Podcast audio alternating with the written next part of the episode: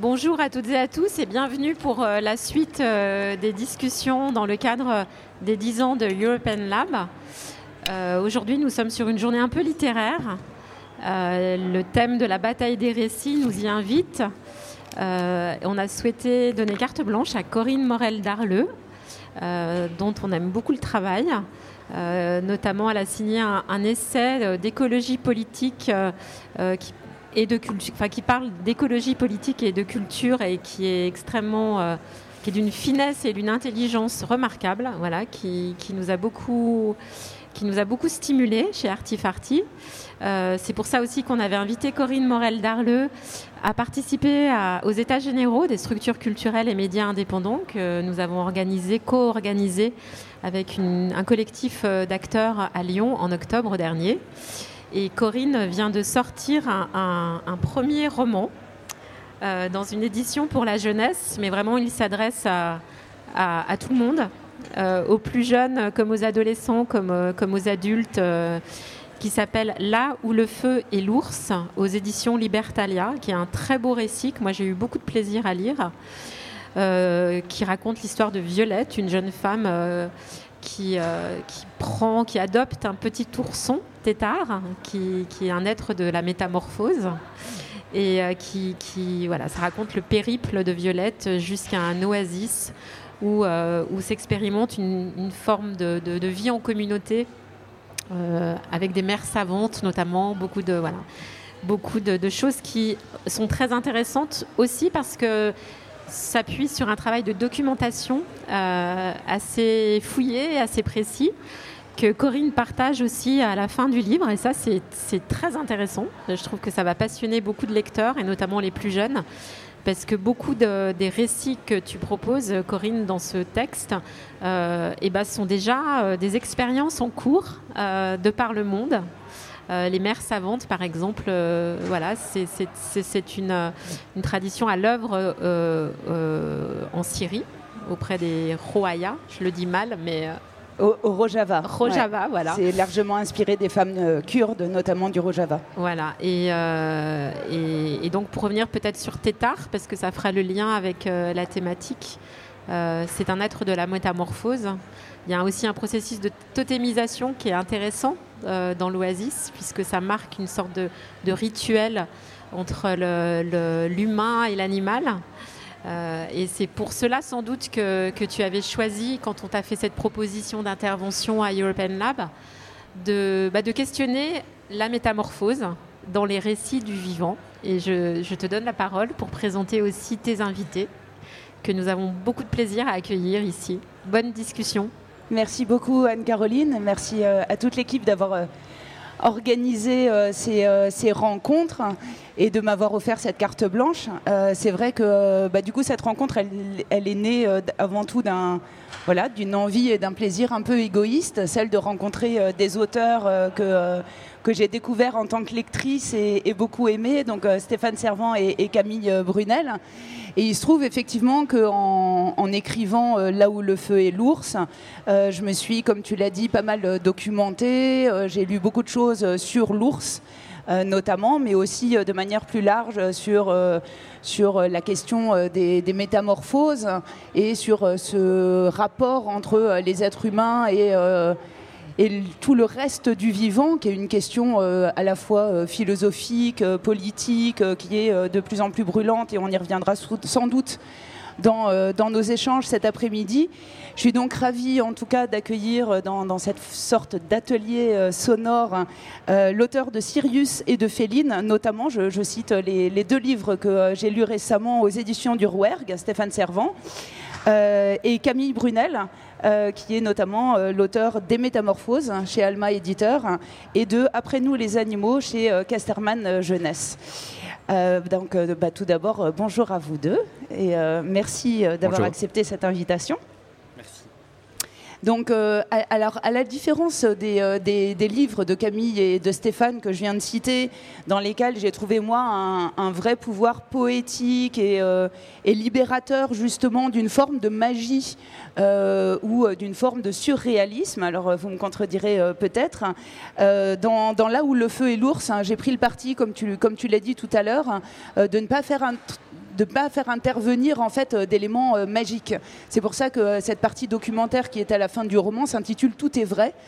C'était aussi une manière d'appeler à regarder ce qui existe déjà ici et maintenant, à la fois en matière d'utopie radicale hein, qui sont déjà à l'œuvre, et tu, as mentionné le Rojava tout à l'heure, hein, mais aussi de regarder ici et maintenant bah, les dystopies qui viennent et de les regarder bah, droit dans les yeux avec, avec lucidité pour pouvoir mieux les combattre, les freiner ou, euh, ou en tout cas euh, les, les, amortir. Donc en tout cas, voilà, mes recherches m'ont mené euh, sur vos traces à tous les deux, Stéphane et Camille. J'avais très envie de vous rencontrer pour parler justement de métamorphoses, qui sont, je crois, l'avoir deviné, un de nos points d'attraction communs. Et donc vous allez me dire si, si ce pressentiment était juste. alors, pour commencer cette conversation, Stéphane, dans Sirius, un enfant, Kid, se met à dialoguer avec euh, les animaux. Euh, dans Féline, ce sont de jeunes femmes qui voient leur corps se couvrir de poils, leur sens décuplé. Euh, et puis vous, Camille, ou toi, Camille, je pense qu'on peut se, tutoyer. Dans les métamorphoses, tu transformes des êtres humains d'un coup d'un seul en bonobos, en pythons ou en cétacés. Alors ma première question à vous deux, ce serait de savoir ces métamorphoses, si c'était un fantasme, une fantaisie ou une nécessité que d'en parler et d'où vous est venue à tous les deux l'envie d'écrire sur ce thème. Ouais, bah, je peux essayer de commencer, oui. Euh, les métamorphoses, c'est quelque chose que j'ai en tête depuis que je suis tout petit, parce que quand j'étais gosse, je jouais avec ma mère à un jeu qui s'appelait En quoi tu te transformes? Et donc euh, on devait chacun dire un nom d'animal et l'autre se mettait à poursuivre l'autre et donc il fallait se transformer à nouveau pour pas être attrapé. Voilà. Et donc quand je suis devenu grand, ce qui a dû arriver à un moment quand même, euh, je me suis dit qu'il fallait que j'en fasse une histoire de ça. et surtout, ça m'a servi à à partager des découvertes euh, que j'ai faites en, fréquentant les textes euh, scientifiques euh, sur les comportements animaux. on est à un moment charnière de l'éthologie aujourd'hui. en 20 ans, on a fait des pas de géants sur la connaissance des, relations interindividuelles entre animaux sauvages qu'on pouvait étudier que de très loin jusqu'à présent. On avait certaines primatologues qui s'étaient approchés des grands singes dans les années 70, mais ça n'allait pas beaucoup plus loin. Et donc voilà, et donc je, lis ces éthologues, je lis ces philosophes qui s'emparent de tout ça pour repenser le, rapport aux animaux. Et je me suis dit que c'était le moment d'écrire une histoire de, métamorphose qui est en fait euh, dans mon livre quelque chose de spectaculaire et euh, qu'il faudrait adapter à grand renfort d'effets spéciaux puisqu'il faudrait des animaux photoréalistes, euh, mais, qui en fait dit quelque chose du changement de, notre de la perception qu'on a des animaux. Et, et l'idée centrale de, mon, bouquin, c'était de dire Bon, dans le livre, ce sont des humains qui deviennent des animaux et du coup, on ne sait pas comment les traiter parce qu'il euh, y a un ancien humain dans l'animal, dans le bonobo, dans le python.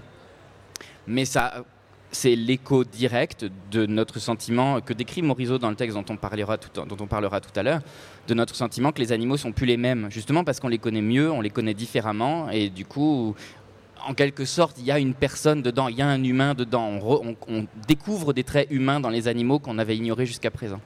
Et donc euh, mon, livre, c'est la fable de ce, de ce moment-là, de ce changement-là. Merci Stéphane. Euh, la métamorphose, ben, je pense que déjà dans le fait de, mettre en scène euh, l'adolescence dans les livres, on parle très directement de métamorphose. voilà, il y a ce passage-là de l'enfance, il y a cette espèce de, de, de chrysalide, et on ne sait pas ce qui va sortir de là. En tout cas, moi, dans, mes romans, les ados sont, en quête d'autre chose, quoi. sont en quête d'un nouveau rapport au monde. Ce qu'ils savent tous, c'est que le vieux monde, ils n'en veulent plus. Ils doivent s'en débarrasser et euh, ils doivent trouver une autre façon d'exister. Et donc il y, a vraiment euh, comme ça quelque chose d'un être hybride. On, ben, on, reparlera là encore de Morisot. Euh, voilà, cette sensation que on a un être en devenir, hein, on ne sait pas trop à quoi il ressemble encore, on ne sait pas trop ce qui, va devenir, ce qui va être, à quoi il va vraiment ressembler, euh, comment il va penser. Euh, et, donc c'est pour ça que la métamorphose, pour moi, elle est, vraiment, ne serait-ce que dans, dans, le sujet même du livre, le cœur même du livre, l'adolescence. Et c'est particulièrement, c'est particulièrement le cas, il me semble, en tout cas dans, Féline, où il y a clairement cette articulation, même si elle est très finement suggéré. On n'est pas sur, euh, sur quelque chose euh, d'ultra didactique, mais entre eux, effectivement, la question de la puberté euh, et, et, et, ce devenir féline. Euh, on y reviendra peut-être parce que dans, dans les métamorphoses, Camille, il y a aussi un lien assez important avec la pulsion sexuelle. Donc je sais pas, voilà, il y, a quelque chose euh, autour de tout ça de très organique en tout cas. C'est vrai qu'on euh, est sur le divan, alors c'est le moment d'en parler. Et de très, et de très lié à, l'expérience d'une certaine physicalité. On, va peut-être y revenir aussi en parlant des travaux de Descola. Euh, avant d'y venir, je voulais euh, aussi poser un peu le, cadre politique hein, de, cette, euh, de cette discussion, parce que quand on parle de littérature, on parle toujours un petit peu de politique aussi, de manière plus ou moins appuyée et plus ou moins revendiquée. Il est clair en tout cas que ce, ce sujet de la métamorphose et du rapport au vivant, il est de plus en plus porté aussi dans euh, le champ euh, politique, euh, dans les milieux scientifiques, dans les milieux de la recherche, mais aussi dans les milieux militants. C'est une, une question qui est de plus en plus brûlante. On le voit évidemment chaque jour avec la question de l'extinction de, de, la biodiversité, qui est, on le sait maintenant, en grande partie due aux activités humaines, par le biais de la pollution, par le biais du dérèglement climatique, de la déforestation, de l'extractivisme et de manière plus générale d'une certaine course effrénée au profit. Euh, on l'a vu aussi euh, bah, tout récemment, et on est encore dans cette actualité-là malheureusement, avec euh, le coronavirus et l'irruption dans le débat public des zoonoses, ces maladies qui se transmettent des animaux aux êtres humains et vice-versa.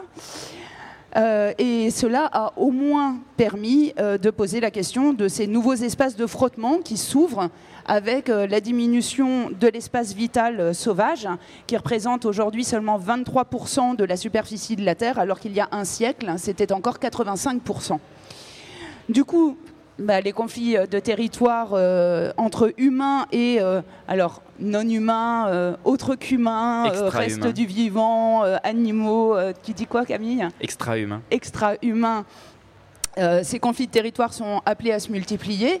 Euh, déjà, euh, en Alaska, on voit un nombre croissant d'ours qui viennent fouiller euh, les poubelles pour pouvoir tout simplement se nourrir. À Marseille, ce sont des sangliers qui se sont invités en ville. À Strasbourg et à Londres, c'est des renards qui investissent désormais les parcs urbains. Et on voit de plus en plus d'animaux sauvages qui sont bah, en fait condamnés à partager les mêmes zones que nous. Nous qui les avons, il faut bien le dire, chassés, expulsés de leur propre territoire et qui avons cru pouvoir les exclure de, de nos vies. Donc tout nous presse de ce point de vue euh, et de plein d'autres points de vue euh, qu'on ne détaillera pas euh, tout de suite à sortir de cette ère qu'on appelle l'anthropocène ou en tout cas d'une forme d'anthropocentrisme et à repenser ces frontières entre le sauvage et le domestique. D'où la question euh, qu'on va euh, aborder aujourd'hui avec vous deux. Euh, sommes-nous en train de vivre un moment de bascule dans notre interdépendance au sauvage et notre lien aux animaux? Et pour ça, j'avais envie de convoquer un, un, autre texte que je trouve très intéressant, qui est un texte de Baptiste Morisot et de Nastasia Martin euh, qui font l'hypothèse euh, dans un texte euh, très percutant qui s'appelle Retour du temps du mythe, qui a été publié dans la revue suisse Issue en décembre 2018. ce texte dans, lequel il parle donc d'êtres de la métamorphose, des êtres dont le statut n'est pas assignable et les relations sociales qu'ils entretiennent avec le collectif humain en présence ne sont pas encore stabilisées. Alors peut-être d'abord, est-ce que vous connaissez euh, ce texte tous les deux? Est-ce que vous avez eu le, temps de le lire? Et si vous avez un premier euh, commentaire rapide euh, dessus? Ben, Oui, je l'ai révisé en catastrophe dans le TGV. Mais du coup, je ne veux pas faire passer Stéphane pour le mauvais élève s'il ne l'a pas lu. Je l'ai lu. Ah bon, tout va bien. Ok, très bien, très bien. Euh, avec Morisot, je, sais que j'admire beaucoup son, travail et on a des, points de convergence et des points de divergence très marqués aussi, en particulier dans la, dans le rapport à l'animal. Euh, lui, c'est un, un, philosophe, mais alors il travaille beaucoup sur le terrain, hein, ça c'est très clair, mais euh, j'ai l'impression qu'il a tendance, qu'il est dans un chemin qui, qui consiste à, percevoir l'animal dans le cadre du vivant. Euh, c'est-à-dire de dynamique d'interdépendance qui inclut aussi les champignons, les arbres, les humains, les animaux, etc. Et là où, j'ai tendance à, réfléchir un peu différemment, c'est que je, me sens infiniment proche des animaux et beaucoup moins des arbres, des champignons. Et, voilà. et du coup, euh, quand il parle d'être de la, de métamorphose, il parle d'espèces qui sont apparues, les mélanges de, de coyotes et de loups, d'ours de, blancs et d'ours bruns.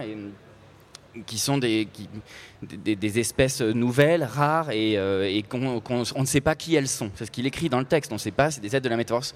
Et euh, symboliquement, c'est intéressant de dire ces nouvelles espèces euh, nous, amènent à repenser notre rapport aux au sauvages. Mais moi, quand j'ai lu ce texte, j'ai pas eu l'impression d'un abîme aussi étourdissant devant l'apparition de nouvelles espèces, parce que quand j'imagine ce Peasley ou ce Coy Wolf euh, qui, vient, je, je, l'envisage pas sous la forme d'une espèce symbolique euh, qui, est un, épiphénomène de, l'Anthropocène, mais comme un animal euh, très probablement semblable à ses parents ou à ses petits ou à d'autres animaux autour, très probablement semblable à moi ou à, ou à des enfants humains au stade préverbal qui essaient de s'adapter au monde qu'on leur a donné.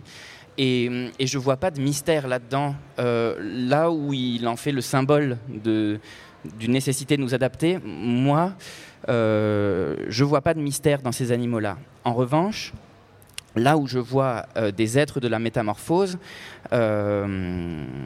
c'est que les animaux aujourd'hui, du fait de ce que je disais tout à l'heure, de, des découvertes qu'on fait sur la cognition animale, sont emplis d'une individualité, d'une vie mentale qu'on ne leur prêtait pas avant. Et c'est là, c'est en ça que les animaux se métamorphosent. Et c'est en ça que notre rapport à eux est en train de, de trembler sur ces bases. Oui, je crois que, en tout cas, moi, ce qui me, semble intéressant dans, cette idée des êtres de la métamorphose, alors juste pour resituer, pour ceux qui, euh, ne connaissent pas, Baptiste Morisot donc, est philosophe de l'environnement. Il a beaucoup travaillé sur la question euh, des, diplomaties interspécifiques, euh, entre, notamment entre les êtres humains et, le loup, et les loups, si on veut leur, conserver leur individualité. et il a notamment publié récemment Raviver les braises du vivant sur cette question. Et Nastasia Martin, qui est donc la co-autrice du texte, et qu'il ne faut pas qu'on oublie, euh, a également écrit, euh, entre autres, Croire aux fauves sur euh, l'expérience de sa rencontre avec l'ours. voilà, je, n'en dis pas plus, mais je vous invite vraiment à, lire son livre ou à, l'écouter, puisqu'il y a un atelier de fiction sur France Culture qui, a, qui a repris ce texte que j'ai écouté en, venant et qui restitue assez bien l'ambiance. Euh, il me semble, en tout cas, moi, euh, sur les êtres de la métamorphose, que euh, la question intéressante est la question du statut social, justement, qui, qui n'est pas défini ou qui ne l'est plus, et que cette question-là ne présuppose pas le fait d'avoir de nouvelles espèces hybrides, qu'elle peut s'appliquer effectivement aux espèces existantes. Stéphane?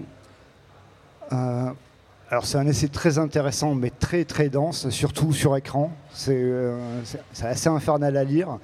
Mais moi, ce que j'en ai retenu, euh, c'est surtout la partie qui, euh, qui concerne euh, l'animisme et comment les peuples autochtones considèrent ces, nouvelles espèces avec un, grand point d'interrogation. C'est-à-dire qu'on ne sait pas comment interagir, parce qu'elles ne sont pas inscrites dans un panthéon, dans une mythologie, et du coup, on se retrouve, enfin, ces peuples-là se retrouvent démunis parce qu'elles euh, n'ont pas euh, la place dans la constellation qui est, la leur. Euh, alors, moi, pour moi, ça me renvoie à, la place que je donne aux animaux et aux vivants dans son entier, parce que je considère que c'est un entier, pour ma part, dans, mes romans. C'est-à-dire que j'utilise le vivant un peu comme un miroir face à l'humanité. Euh, pour moi, la façon dont on traite le vivant dans son ensemble, que ce soit les, animaux, les plantes, les champignons, ça dit beaucoup de nous, de, ce qu'on devient. Et, euh, et moi, je me suis dit, en fait, dans, cet essai-là, l'être de la métamorphose qui, n'est pas encore là, c'est nous. C'est nous qui devons devenir des êtres de la métamorphose. Je pense qu'on a on a tellement euh, bétonné notre société, nos constructions sociales, on est tous assignés à des cases et, euh, et on s'est calcifié là-dessus. euh, c'est à nous de retrouver une fluidité. Si on a perdu une place, c'est notre place dans l'ensemble du vivant. Et je pense que si les animaux sont capables d'adaptation et d'hybridation, pourquoi on ne le serait pas nous aussi? Pourquoi on ne serait pas capable de retrouver une telle fluidité dans, notre, dans nos rapports déjà entre nous et dans nos rapports à l'ensemble du vivant? Et effectivement, cette métamorphose, on la, on la ressent euh, aussi bien dans Féline, où on peut euh, voir dans, euh, dans, la métamorphose de, de, ces jeunes filles une forme de réponse adaptative à l'Anthropocène que dans Sirius où effectivement ce, dialogue interespèce entre, entre ce jeune garçon kid et les animaux peut voilà, être vu comme une piste de, euh, de, métamorphose et de pacification, en tout cas euh, dans notre, dans notre relation aux animaux Oui, euh, alors c'est deux cas de figure hein, différents parce que je pense que ça ne se passe pas au même moment dans le temps. Dans Sirius, on, a, on a un effondrement complet, des structures sociales et ce petit garçon, finalement, pour moi, tu parlais de magie tout à l'heure, pour moi, c'est pas de la magie. Ce petit garçon qui commence à ressentir ce que ressentent les animaux autour de lui qu'il va croiser sur son chemin, c'est juste une capacité adaptative. C'est-à-dire que j'ai présupposé qu'il n'avait pas, voilà, qu'il n'était pas rentré dans un moule et qu'il euh, avait tous ses sens en éveil et que bah, tous ses sens en éveil, d'après moi, ça doit permettre de, nous relier autrement au vivant. Euh, dans Félix, il y a quelque chose de beaucoup plus radical, hein, euh, puisque ça se passe maintenant, à l'instant T, ça pourrait être dans notre société aujourd'hui. Il y a une espèce de, euh, d'insurrection des corps.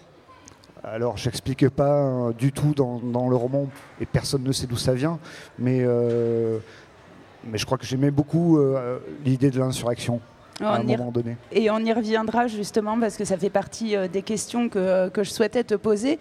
Mais pour rester euh, encore un peu sur, euh, la question, sur cette question des êtres de la métamorphose, Camille, dans les métamorphoses, donc c'est une épidémie qui transforme de manière très subite les êtres humains en, animaux, tous les êtres humains d'ailleurs sans, sans, distinction. Et en priorité les mâles. Et en, en priorité les mâles, c'est vrai. Donc on voit, je le disais tout à l'heure, on le voit surgir des, des cétacés, des bonobos, des rhinocéros, des pitons qui sont autant d'amis, d'enfants, de maris ou, ou de voisins. Mais dans les métamorphoses, le passage d'une forme à l'autre euh, ne modifie pas fondamentalement la relation qui s'exerce justement entre euh, humains et, non humains. C'est-à-dire que concrètement, euh, le frère qui se retrouve transformé en lapin, par exemple, bah, il est tout bonnement devenu lapin. Il n'y a pas à proprement parler d'être de la métamorphose, au sens où l'entendent Baptiste Morisot et, et, Nastasia Martin. Et je me demandais si est-ce que ça veut dire que tu que tu ne crois pas justement à ce, à ce changement de statut social euh, ou à l'empathie que ça aurait pu générer chez tes personnages euh, de se retrouver avec leur intériorité intacte, mais euh, dans la peau d'une araignée. Oui. Ben, encore une fois, dans, le texte de, de, Nastasia Martin et, Baptiste Morisot, il est question de quelque chose qu'il faut trouver. Il y a les êtres de la métamorphose nous posent devant un mystère, une question à résoudre, comment vivre. Et euh, je, crois assez peu au, mystère animal. C'est une matrice poétique, ça donne envie d'écrire, ça donne envie d'aller explorer. Mais au final, quand on, quand on les fréquente, euh, moi je vis avec une chatte qui est l'héroïne des métamorphoses aussi, euh, qui, joue dedans vraiment. Euh, quand, on, les fréquente, et les, gens qui, que, ce soit les éthologues qui fréquentent les animaux sauvages, ou les gens comme vous et moi qui ont des animaux de compagnie, ou les éleveurs qui ont des animaux chez eux, il euh, n'y a, pas vraiment de mystère. On peut comprendre, euh, à, bien écouter justement, à, faire en sorte que les frontières bétonnées qu'on a érigées aussi entre nous et les autres espèces deviennent un peu poreuses. On se rend compte qu'il y a des ce, qu'il y a d'animal en nous euh, correspond à des choses qu'il y a d'humain en eux. Et, donc, je ne pense pas qu'il y ait de mystère fondamental euh, de, l'animalité, pas plus qu'il peut y avoir de mystère fondamental de l'humanité. Donc, soit il y a un mystère, et c'est le même pour les animaux et les humains, soit il n'y a pas de mystère du tout. Euh, et, c'est pour ça que dans mon, dans, mon roman, je trouvais important de, de montrer que finalement, le, que, le, que, le, petit frère soit un, lapin ou un humain, la relation de, de l'héroïne à, cet individu change pas fondamentalement. Elle a envie de s'en occuper, euh, elle a envie de passer du temps avec, euh, elle échange des, des, phéromones de plaisir, d'attachement, de ce, truc, la l'ocytocine ou je sais pas quoi, qui est, qui est de la même nature, quel que soit le cerveau qui le, qui sécrète donc c'était très important pour moi que la, personne, qu'il n'y ait pas d'esprit humain dans les animaux, mais que ça ne change pas fondamentalement l'attachement qui pouvait exister. Et c'était très important parce que s'il y, avait, eu encore, comme chez Ovid en, fait, euh, un, esprit humain qui souffre d'être dans le corps d'un animal, parce que chez Ovid, c'est ça, très souvent dans les métamorphoses d'Ovid, les gens souffrent de ne plus pouvoir parler euh, français, enfin latin. Euh, et, ça aurait donné l'impression qu'être un animal était une punition. Et c'est évidemment, euh, si raconter ça, ça va dans le sens de la bétonisation des, relations entre les humains et les animaux. Moi, au contraire, j'essayais de montrer que c'est juste une différente façon de vivre, mais que tant qu'on est avec des gens qui, respectent ça, le fait qu'on existe aussi bien intérieurement, euh, lapin ou humain, alors tout, se passe, tout se passe bien. Quoi. Alors c'est le cas aussi euh, dans euh, la métamorphose de Kafka euh, que j'ai aussi relu cet hiver. Je ne sais pas si vous l'avez relu récemment, Camille, peut-être pour les métamorphoses. Non, où il y a cette souffrance à se retrouver prisonnier d'un corps qui n'est plus le même et de capacité à s'exprimer, à entrer en relation, etc., qui, qui ne sont plus les mêmes. Et, et, de fait, dans Après nous, les animaux, Camille, tu fait euh, un choix euh, assez, euh, assez audacieux et, assez réussi, je trouve, qui est celui de te mettre dans l'esprit des animaux. Dans un monde anticipé d'où l'espèce humaine a, fini par totalement disparaître. Et là, pour le coup, ce sont les animaux qui s'expriment à travers ta plume. Euh, comment est-ce que tu as procédé pour euh, te mettre dans, dans, les têtes et trouver un moyen à chacun de s'exprimer par le biais de mots qui sont, eux, très humains? Ben, encore une fois, je suis parti du principe qu'il n'y avait pas de mystère euh, et, que, et, que, ça pouvait pas être si difficile que ça. Mais en fait, de, la même manière que dans les métamorphoses, je me mets dans la peau d'une femme. Et il y a des tas d'auteurs avant moi qui se sont dit Ouh, je me mets dans la peau d'une femme, euh, mystère, mystère, euh, qu'est-ce que je vais devoir inventer? Et j'ai pas du tout fait ça en, en, écrivant mon Isis des métamorphoses. J'ai juste fait en sorte d'accorder les participes passés au féminin. Et c'est tout. Et c'est très drôle parce que j'ai eu des retours de gens qui me disaient qu'Isis est très féminine. Et du coup, je me dis, bah ok, cool, écoute, euh, je suis moi-même très fluide, euh, tout, va bien. Et, quand j'ai commencé à écrire ce qui pouvait se passer dans la tête d'un lycaon, d'une panthère, etc., pareil, je me suis dit, ça peut pas être si fondamentalement différent que ça. Euh, quand on est abandonné, on ne doit pas ressentir des choses fondamentalement différentes, qu'on soit un, humain ou une panthère. voilà. Euh, et, partant de là, euh, bah, il a fallu que je trouve des moyens de les faire euh, communiquer. Donc oui, je suis allé chercher des détails éthologiques spécifiques pour que mes animaux soient plausibles dans leur, dans leur comportement, genre les licarons qui dégueulent leur nourriture pour partager, les éléphants qui écoutent par les pattes, ce genre de choses. Mais après, pour le reste, les émotions étant, encore une fois, voilà, universelles, quoi. Les émotions basiques. Euh, il n'y a pas besoin d'être super évolué intellectuellement pour être triste, heureux, amoureux ou en détresse. Euh, et à partir de là, j'ai fait le livre sur ces émotions-là centrales, sur l'envie d'être soudé aussi. Euh, il y a le, groupe, c'est un groupe d'animaux qui, au début s'entrechassent, s'entrebouffent, etc. Et puis une fois qu'ils voient qu'ils sont tout seuls sur une terre qu'ils connaissent pas, puisque cette espèce d'arche accoste au Mexique, euh, ils se retrouvent obligés de se, rapprocher parce qu'ils ont le souvenir commun des humains qui les protégeaient et donc ils ont en commun de chercher à nouveau quelqu'un qui va s'occuper d'eux. Et euh, évidemment, le twist, c'est qu'ils euh, se rendent compte qu'ils peuvent s'occuper les uns des autres et qu'il se passe très bien des humains. Mais c'était effectivement l'idée de faire revenir l'humanité à travers les animaux. Et, très souvent, dans les textes où l'humanité a disparu, c'est un drame, c'est une tragédie parce qu'il n'y a plus d'histoire. Et en fait, l'idée, c'était de dire, mais il n'y a pas besoin d'humains pour qu'il continue d'y avoir des histoires d'amour, des aventures, de mort, etc. Finalement, c'est la naissance d'un groupe autogestionnaire, on pourrait le dire. Yes, oui. Parfait. Euh, Stéphane, euh, tu parlais tout à l'heure de, euh, d'insurrection des corps. alors, donc, dans, dans, Féline, on en a parlé, hein, il y a ces, jeunes femmes, cette mutation inconnue qui, qui, les atteint et qui fait qu'elles se métamorphosent de fait.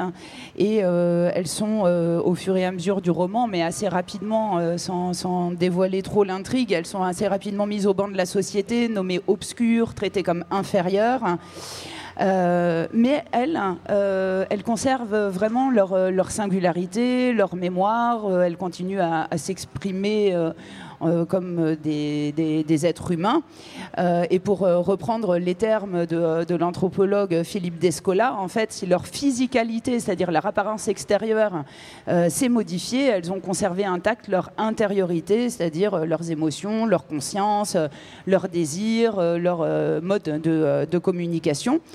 Et de fait, d'une certaine manière, on peut imaginer ou en tout cas interpréter leur, leur histoire euh, comme l'histoire de, euh, personnes qui font euh, effraction du statut social qui leur avait été imposé et qui finalement se montrent inassignables. on retrouve cette question du, du, statut social qui est mouvant des êtres de la métamorphose. Mais alors, moi, j'avais commencé, euh, j'avais d'abord lu euh, Sirius hein, dans l'ordre chronologique, donc Sirius qui est euh, sorti en 2017, dans lequel j'avais trouvé qu'il y avait vraiment cette espèce d'ouverture lumineuse de cet enfant dont on pressent qu'il est le symbole d'une, nouvelle ère hein, qui s'ouvre dans notre rapport au vivant. deux ans après, en 2019, Féline m'a semblé plus sombre et adresser davantage la question euh, justement de la stigmatisation, du rejet de la différence de manière plus politique à travers aussi euh, la lutte collective, l'organisation de la lutte collective. Euh, est-ce que tu mets ou est-ce que tu as souhaité mettre une dimension justement politique dans, dans, ce roman? Et est-ce que tu penses, vaste question, que la fiction peut impacter le réel?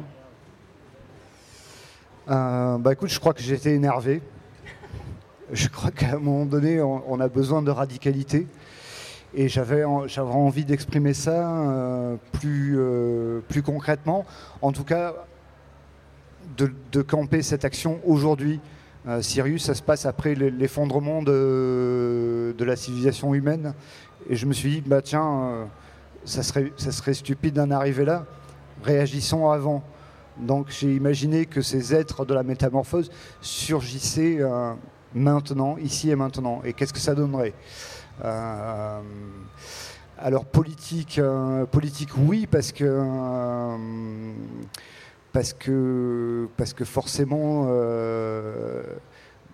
bah, ces jeunes filles cumulent les, les assignations. C'est-à-dire que bah, elles ont des corps qui répondent plus à la norme. Il y a un truc que tu as oublié de dire aussi, c'est qu'elles elles ont une hypersensibilité. Il y a cette amorce d'être de, de, de, relié à l'ensemble du vivant qui s'opère. Et, donc elles reçoivent, aperçoivent d'autant plus l'injustice qui leur, qui leur est faite. et ensuite, j'avais envie d'explorer qu'est-ce qu'une conscience individuelle et, et, qu'est-ce qu'une conscience collective? Donc petit à petit dans le roman, chacune va, se définir individuellement par rapport à, l'oppression qui est faite et elles vont s'organiser et choisir des modes d'action euh, différents euh, pour résister à l'oppression qui leur est faite. Euh, ensuite, est-ce que ça change le monde? Bah, Ça serait bien. Mais parce qu'elles s'animalisent, elles sont encore plus sensibles à l'injustice euh, bah, disons que la douleur est dix fois plus forte, hein, euh, le bonheur est dix fois plus fort, l'amour dix fois plus fort et euh, l'injustice. Parce qu'il n'est pas intellectualisé, donc il est plus intense Oui, il y a quelque chose de très. Alors j'allais dire primaire, mais c'est pas le mot, quoi. Tu vois, mais très instinctif, très, très direct dans, dans, dans, dans les palpitements du cœur, quoi et qui renvoie aussi à ce que tu disais tout à l'heure sur euh, ce, jeune héros de Sirius Kid. Euh, qui, euh, a l'essence d'autant plus aiguisée qu'il n'a pas été formaté par un certain nombre de, conventions sociales. Il y, a, je pense, cette idée effectivement de, aussi d'exacerbation sensorielle liée au à une forme de, rupture avec certains éléments civilisationnels, de conventions sociales, de bétonisation, de coupure. simplement de l'expérience, ne serait-ce que du toucher, du visuel, etc., d'avec des, espaces plus préservés, naturels. Bah, en tout cas, je pense que c'est ça qui est, ça qui est à l'œuvre dans nos sociétés, en tout cas occidentales, quoi. On n'apprend pas, on pas à se servir de, nos corps. Euh, nos sens sont un peu relégués, à part la vue. On relègue un peu tout ça au fond d'une boîte et puis. Euh, bah, c'est les euh, lumières, c'est la raison, quoi. La raison au-dessus de tout. C'est ouais, Kant. Ouais, mais je pense qu'il nous manque des. Du coup, on se prive d'outils pour déchiffrer le monde, pour déchiffrer les autres et singulièrement euh, depuis maintenant un peu plus d'un an que euh, on se touche encore moins qu'avant, on se voit encore moins qu'avant et, euh, et on passe encore plus de temps qu'avant devant, devant des écrans coupés de cette, de cette expérience sensorielle. Et justement, par rapport à cette, à cette expérience, moi je, je, défends beaucoup le fait que qu'on défend bien que ce qu'on a appris à aimer et ce qu'on a expérimenté par l'essence et pas uniquement de manière cérébrale et intellectuelle, même si c'est évident évidemment important aussi. Euh, j'avais euh, une question peut-être un petit peu plus personnelle à vous poser, donc euh, n'y répondez pas si elle vous dérange, mais de savoir si vous avez aujourd'hui un, cadre de vie, un cadre quotidien. Tu, parlais tout à l'heure, Camille, du fait de vivre avec une chatte, que ce soit dans justement la présence familière d'animaux, qu'ils soient domestiques ou sauvages, ou dans ou dans le fait de vivre dans un, dans un paysage, dans un cadre naturel. Est-ce que euh, est-ce que vous pouvez nous en parler un peu et nous dire si euh, ça influence euh, votre écriture ou au moins vos choix de thèmes d'écriture? Bah écoute, hier, hier, comme tous les jours, je suis allé marcher et au milieu de mon chemin, il y avait une très belle couleuvre allongée. Évidemment, je me suis arrêté et elle ne voulait absolument pas bouger. Euh, je suis resté 10 minutes à attendre qu'elle veuille bien me laisser passer. Elle n'a pas bougé. Donc j'ai fait 2 km de plus pour éviter de déranger la couleuvre. Et je pense que quand tu vis des, moments comme ça, où tu croises des renards, tu ouvres la porte, il y a un renard qui est en face de toi qui te regarde, ou que tu croises un chevreuil en forêt, euh, forcément tu sais que, que, que tu n'es pas en haut d'une pyramide que tu fais partie d'un cercle et que tu es juste un point dans ce cercle. Oui, on se sent beaucoup plus proche de la réalité, oui. Il euh, euh, y, a une BD qui vient de sortir là ce matin de, une, fille qui s'appelle euh, Rosa, insolente veggie, et elle raconte que quand elle voit un animal, son premier réflexe c'est de faire pouti pouti, viens vers moi, viens vers moi. Et du coup l'animal a peur, et du coup après elle se dit oh merde, je vais lui faire peur. Mais, et puis en plus s'il vient vers moi, il va s'habituer aux humains et du coup il va être en danger. Bon, il faut que je le fasse fuir alors. Puis elle se dit mais si je le fais fuir, je vais le déranger. Alors du coup elle sait pas quoi faire, puis au bout d'un elle se bat, et puis t'as l'écureuil qui se dit mais taré. Et, c'est évidemment très, universel. Non, bah moi je vis en, ville, euh, je vis à Châlons-en-Champagne. Alors on a en commun d'être tous les deux restés euh, sur les terres de notre naissance, j'ai l'impression. Euh, j'ai un, carré de jardin, voilà. Et, les, oiseaux, en fait, je me suis rendu compte que c'était souvent les mêmes. c'est vrai qu'étant gosse, on, voit des oiseaux, on, se dit bah c'est le, un moineau, mais on se dit pas que c'est on, on, se dit qu'ils bougent quoi. Mais évidemment, ils sont sédentaires comme nous. Et donc, euh, le moineau que je vois euh, dans cet arbre, dans le lilas, tous les matins, c'est celui qui était là la veille, l'avant-veille. Et c'est précieux, je trouve, de, savoir que c'est le même individu. Euh, et donc il y a un petit couple de moineaux qui s'est installé, ils ont un creux dans une brique et puis ils viennent se poser. Il y a un merle aussi qui fait son numéro. Il y a une tourterelle. Il y a, toujours le même nombre d'animaux. Je vois jamais un, oiseau différent. Quand il y en a un de plus, je sais que c'est un nouveau. Euh, et, ça, j'aime beaucoup. Et évidemment, Padmé, ma chatte, les connaît aussi. Parce que je la laisse sortir, elle a stricte interdiction d'emmerder les oiseaux. Donc quand je vois qu'elle commence à chasser, soit je les fais partir, soit je la, je ramenais vers moi, et voilà. Euh, et, j'aime l'idée aussi que les oiseaux la connaissent. Euh, je veux dire, ils ont de la mémoire, ils ont des yeux, ils voient que là il y a un chat, et c'est effectivement des fois je me dis bon, faudrait pas non plus qu'ils commencent à s'imaginer que ce chat-là leur veut pas de mal. Et euh, effectivement, on est parti là avec Padmé pendant deux semaines euh, récemment. Et quand on est revenu, il y a un des moineaux qui avait été tué, euh, je pense, par un des chats du voisinage. Que quand Padmé les voit, elle les fait décamper. Mais là, pour le coup, voilà, je me dis peut-être ce moineau avait pris la confiance avec nous. Et, bon. Et, mais sinon, oui, oui, de, la fréquenter, de, lui parler, de voir qu'elle m'écoute et qu'on se comprend et, que, voilà, et qu'il n'y a pas de mystère. Quoi. Et cette relation est particulièrement touchante, j'ai trouvé, dans, dans, les métamorphoses. Moi, je vis avec deux chats et ça m'a enfin, je me suis retrouvée beaucoup euh, dans cette, euh, dans cette relation euh, qui est, je trouve, très justement décrite et, de manière très fine et très sensible dans, les métamorphoses.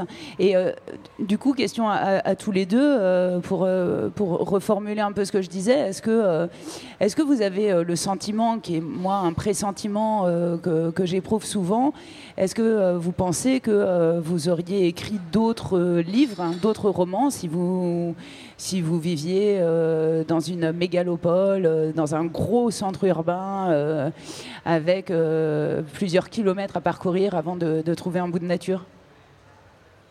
Non, parce que j'ai l'impression de vivre dans une mégalopole. Quand tu, regardes la, carte du monde, des densités humaines, etc., tu vois, euh, la Champagne, on est encore dans la grosse tache rouge qui va de Londres à Hambourg ou je sais pas quoi on est, on est quand même dans un lieu qui est cramé d'humains.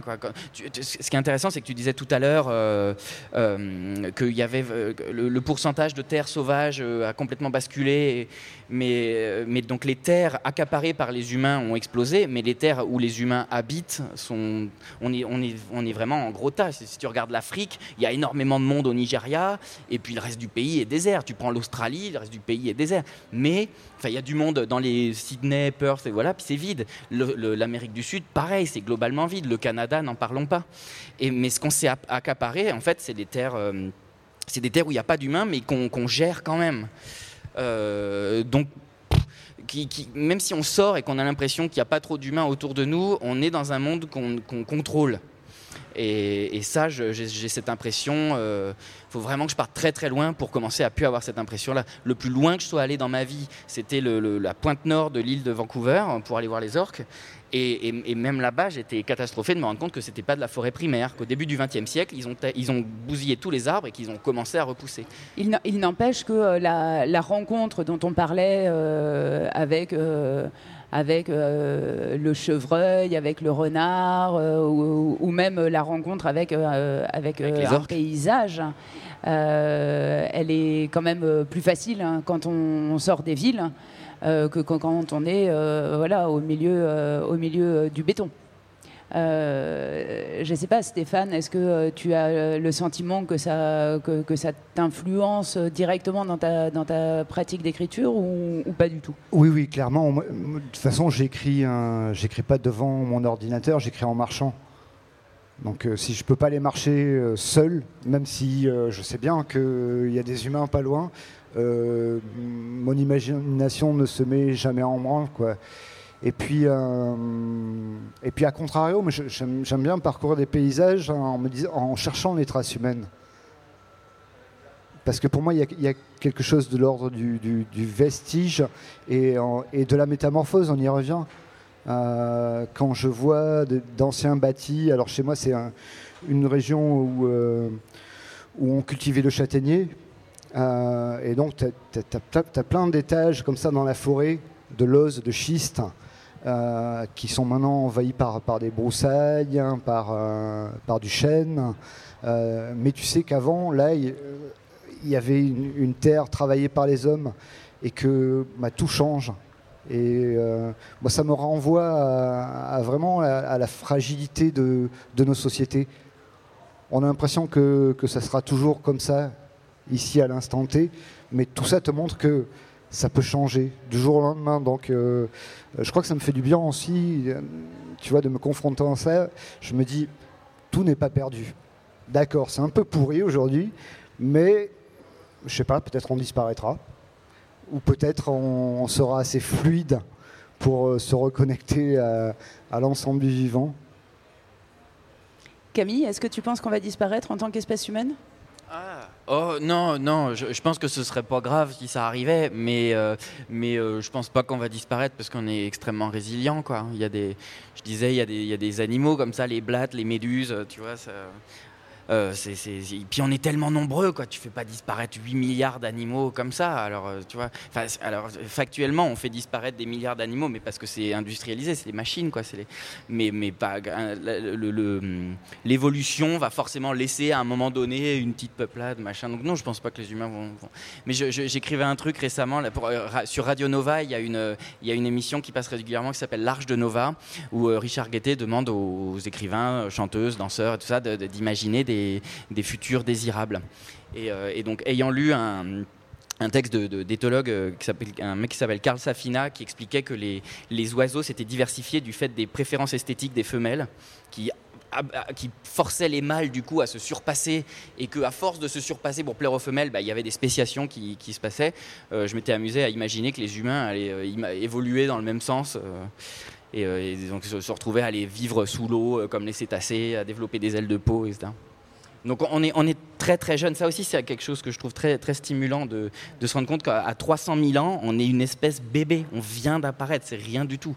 Les loups, les abeilles ont des millions d'années, ils étaient déjà là. Enfin, les abeilles, en tout cas, à l'époque des vélociraptors. Donc nous, on- il, peut nous arriver encore tellement de choses. On est, c'est, un, c'est un balbutiement, quoi. Je reviens un tout petit peu en arrière. Stéphane, tu disais que tu écrivais en marchant. Euh, pour euh, revenir sur des, sujets euh, très terre à terre, j'avais envie de, vous interroger rapidement tous les deux sur votre pratique concrète de l'écriture. Alors, comment est-ce que tu fais pour écrire en marchant? Est-ce que tu te promènes avec un dictaphone? Est-ce que tu prends des notes mentales et que tu te dépêches de rentrer pour pouvoir les écrire avant qu'elles ne s'effacent? Quelles sont tes routines, si tu en as, d'écriture? Bah, moi, j'écris, j'écris très peu en fait. hein. Euh, je crois que ça fait quasiment un an que je n'ai pas écrit. Euh, moi, euh, alors j'écris aussi pour la jeunesse, donc je vais souvent en classe de maternelle.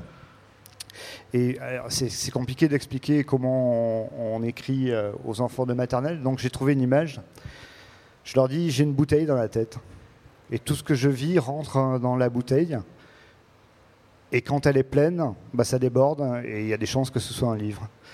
Euh, donc euh, voilà, je prends beaucoup de temps euh, pour regarder le monde, essayer de l'éprouver. Alors en général, ça passe par le voyage. C'est peut-être pour ça que j'ai pas écrit depuis un an, parce que enfermé chez moi, ça aide pas à nourrir l'imagination. Mais voilà, j'essaie de, vivre des choses hein, et puis, et puis je crois que finalement, la littérature, pour moi, et euh, le- les romans en particulier, c'est euh, c'est comme une boîte à questions. Quand j'ai trop de questions, euh, je ne sais pas quoi en faire. Et je les, je les rassemble et je les, je les mets entre les pages des livres et je les partage avec les lecteurs. Donc j'ai ce temps vraiment de maturation où, où je, j'imagine des personnages, j'imagine des trajectoires, j'imagine des propos, des, des visages. et quand c'est mûr, ben, j'ai plus qu'à écrire. C'est l'écrivain éponge. Euh, euh, je ne sais plus euh, quelle est. je crois que c'est une autrice qui parlait des écrivains éponges et des écrivains cailloux. Euh, Je sais que j'ai Bob l'éponge sur ma photo de profil Facebook. Alors, alors est-ce que tu es un écrivain éponge aussi, Camille Euh, oui, oui, c'est mon prof de lettres qui me disait ça au lycée quand je, quand je lui filais des, des copies ou même quand je lui rendais des commentaires de texte. Il me disait tu, tu- tu es une éponge, tu ressors des choses que j'ai évoquées il y a trois semaines et, tu les, et, je et sans, et sans que ce soit conscient parce que sinon ce serait fatigant de, de- que tout soit conscient. Quoi. Ce serait infaisable. Mais c'est vrai qu'en ce moment, c'est vrai que c'est difficile d'écrire parce que pour reprendre ton image, on ne sait pas quelle bouteille choisir, on ne sait pas quelle bouteille remplir parce qu'on ne sait pas dans quel monde on va être. Est-ce que, bah, leur prochain bouquin, pandémie ou pas pandémie Est-ce que les gens vont être gavés? Est-ce qu'il faut en parler? Est-ce qu'on peut les faire comme si c'était rien passé? Comment on s'adapte? Et c'est vrai que c'est très compliqué. Et, euh, du coup, comment, comment j'écris? Bah encore, euh, à l'époque du prof de français dont je parlais, euh, ça venait euh, très vite, tu vois, tout jeune, plein de sève, poum poum, ça écrit, ça sort, tout ça. Et, depuis que j'ai publié le premier bouquin et que c'est devenu du travail, c'est plus du tout le même kiff. Et du coup, c'est devenu des trucs beaucoup moins romantiques à base de ce soir tu t'y mets, euh, si t'as pas fait ce texte-là pour dans une semaine, t'es foutu. Donc, où je me mets la pression. Et une fois que je, il y a ce truc de de grande douleur de se mettre à de, s'y- de s'y mettre au début et ça, ça se lâche et ça part et je suis bien. Mais donc c'est pour ça que souvent je me mets des plages de travail. Je sais que ce livre je l'écris du 1er septembre au 30 septembre et, que, et je me force. Donc vous ne faites pas, vous non plus, partie euh, euh, de, de, ce grand mythe de l'écrivain qui écrit euh, tous les matins au saut du lit entre 4h et 6h du matin avant de commencer sa journée? Pas du tout. Non. Mais ça existe encore, j'en ai rencontré, c'est très impressionnant. Et, et toi? Ben moi, je ne me lève pas à 4 heures du matin pour écrire pendant deux heures avec le sourire aux lèvres avant de commencer ma, ma journée. Je, je, me sens assez proche de ce que vient de dire Camille, c'est-à-dire qu'il y a vraiment ce côté vraiment assez douloureux en fait de, s'y mettre. Euh, par, contre, euh, par contre, une fois euh, que, j'y suis, les choses avancent généralement assez vite, mais aussi parce que c'est le résultat, là aussi, de, cette longue période de, recueil, de maturation. et je trouve que cette image de la, de la bouteille d'eau qui commence à déborder est vraiment très juste. En tout cas, moi, je la ressens aussi euh, de manière très forte. C'est-à-dire qu'en fait, il y a juste un moment où, il faut que ça ressorte euh, euh, et, l'écriture est, un bon moyen pour ça, pour que ça ressorte de manière un peu canalisée et, pas trop pas trop bordélique et, surtout que ça puisse être partagé.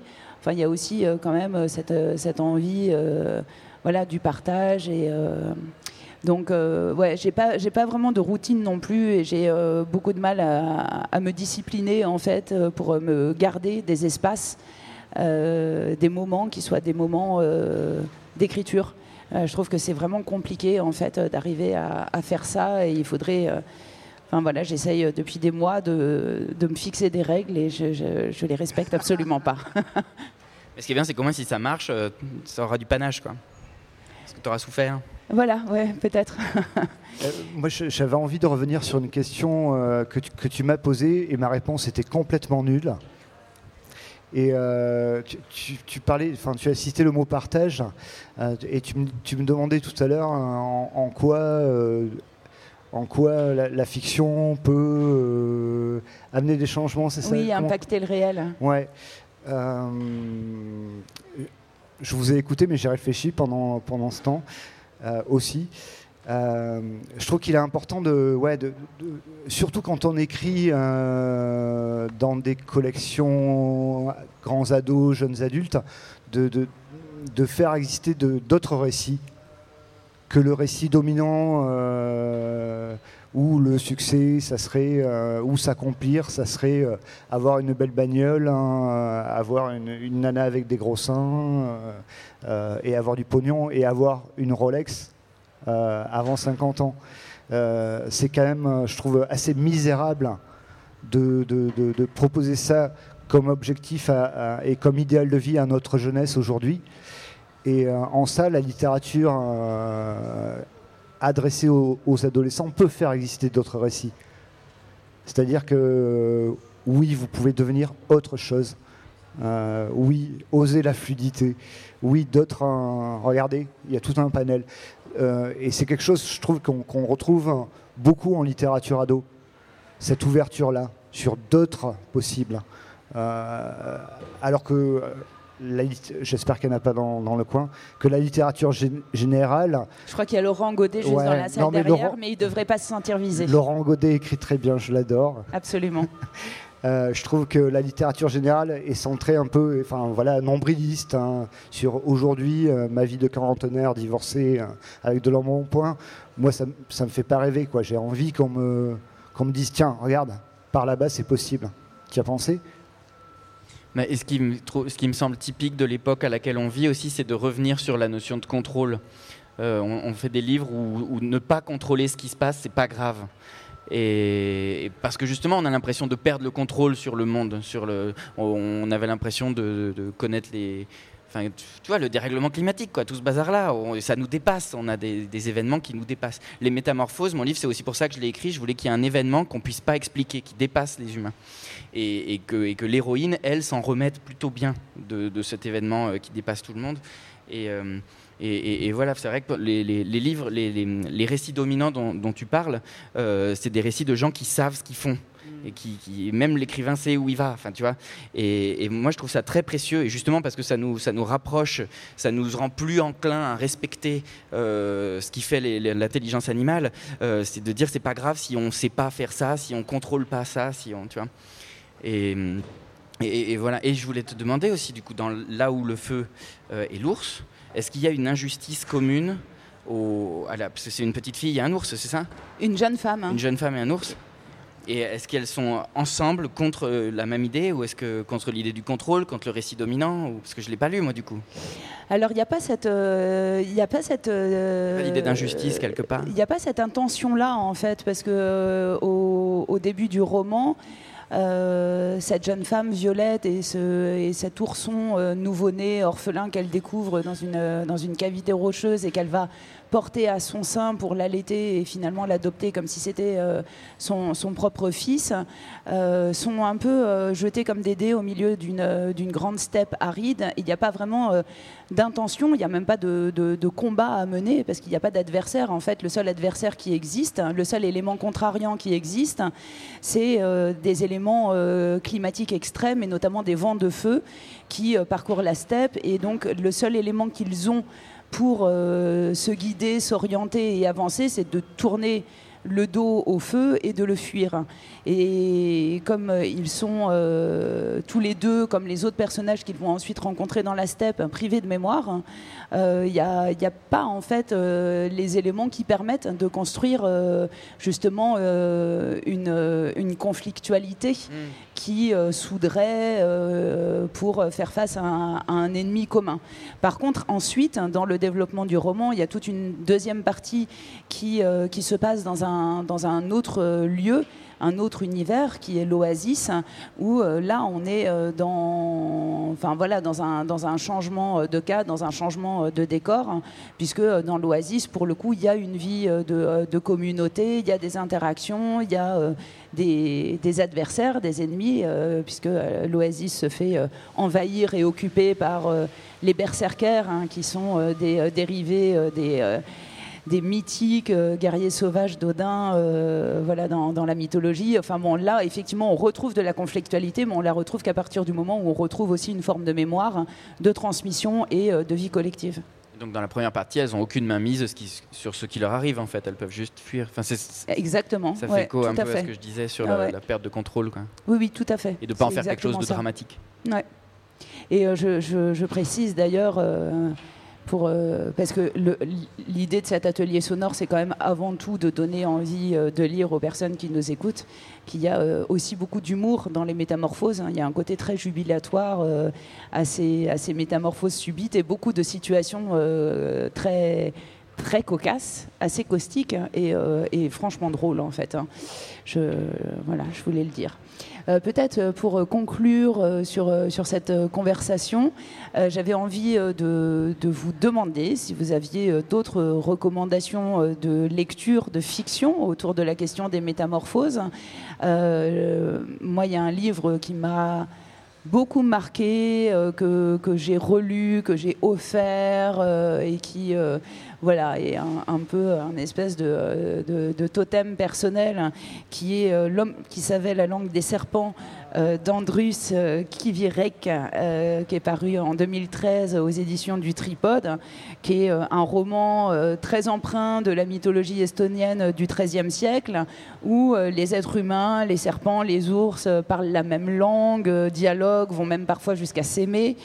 Euh, et, euh, là, pour le coup, on retrouve, euh, enfin moi j'ai retrouvé dans, le texte dont on a parlé au début de Baptiste Morisot et de Nastastia Martin, euh, vraiment euh, ces, ces aides de la métamorphose, puisque dans, leur texte, euh, Morisot et Martin euh, parlent, euh, donc qui s'intitule Le retour du temps du mythe, ils parlent d'un temps d'avant le temps dans lequel les êtres sont encore indistincts, les formes de vie ne sont pas encore séparées, les animaux ne sont pas encore distincts des humains, et pour moi ça s'applique tout à fait à ce roman L'homme qui savait la langue des serpents, euh, dans lequel euh, bah, finalement c'est l'arrivée euh, des colons chrétien euh, allemand qui va bouleverser euh, les statuts, les relations, menacer justement la coexistence et teinter finalement les rapports de méfiance, d'incompréhension et de domination.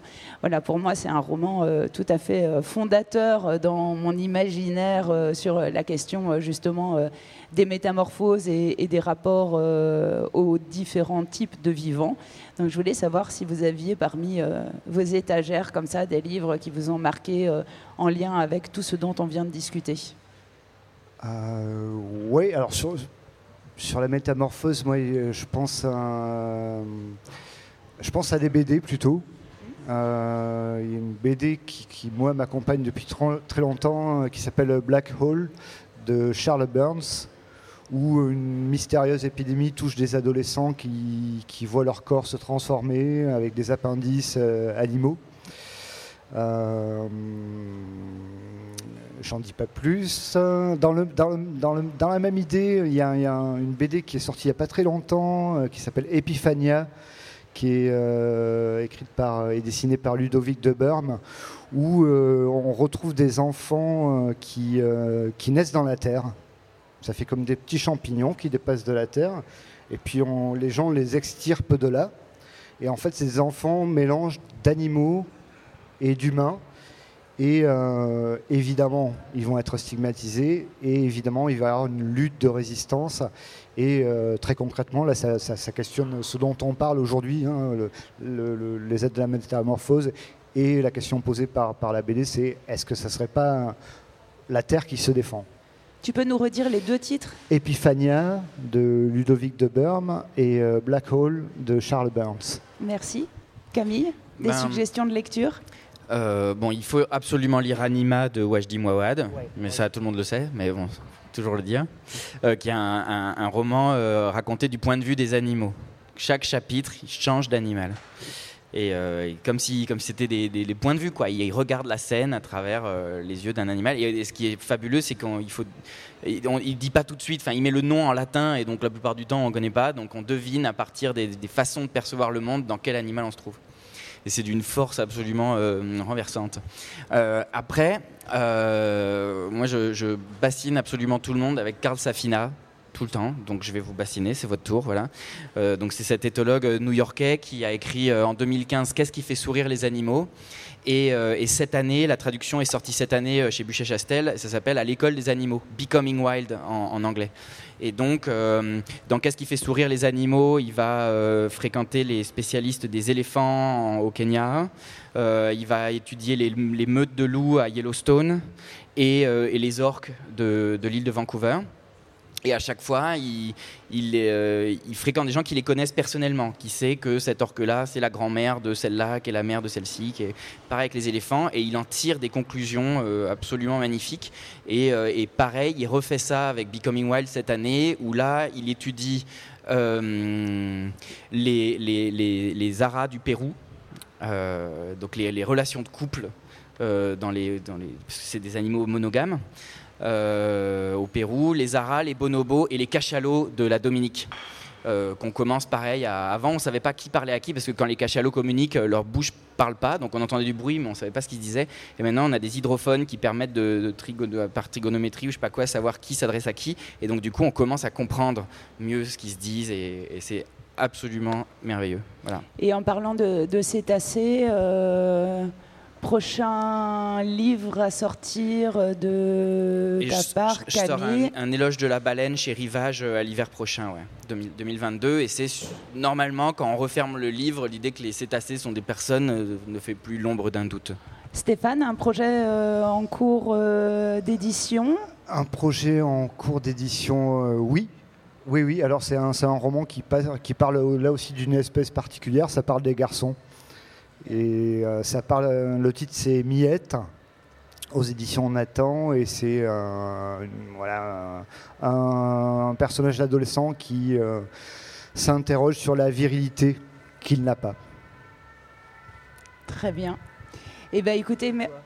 alors, alors moi j'ai euh, un roman jeunesse pour les 8-12 ans qui, va sortir au seuil jeunesse là, à la rentrée prochaine en septembre qui parle de lutte euh, contre un, hôtel golf de luxe qui prévoit de s'implanter euh, sur, euh, sur une, forêt de montagne et la manière dont les enfants du village vont s'organiser pour faire capoter le projet, que, voilà, que j'aime beaucoup et qui m'amuse beaucoup. Donc j'ai hâte de pouvoir le partager avec les jeunes lectrices et lecteurs.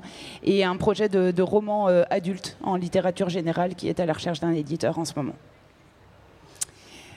Merci beaucoup à, vous deux. Euh, je me tourne vers euh, le public venu en foule et en nombre aujourd'hui pour savoir s'il si, euh, il y aurait éventuellement des, des, questions. Je crois qu'on a encore quelques minutes.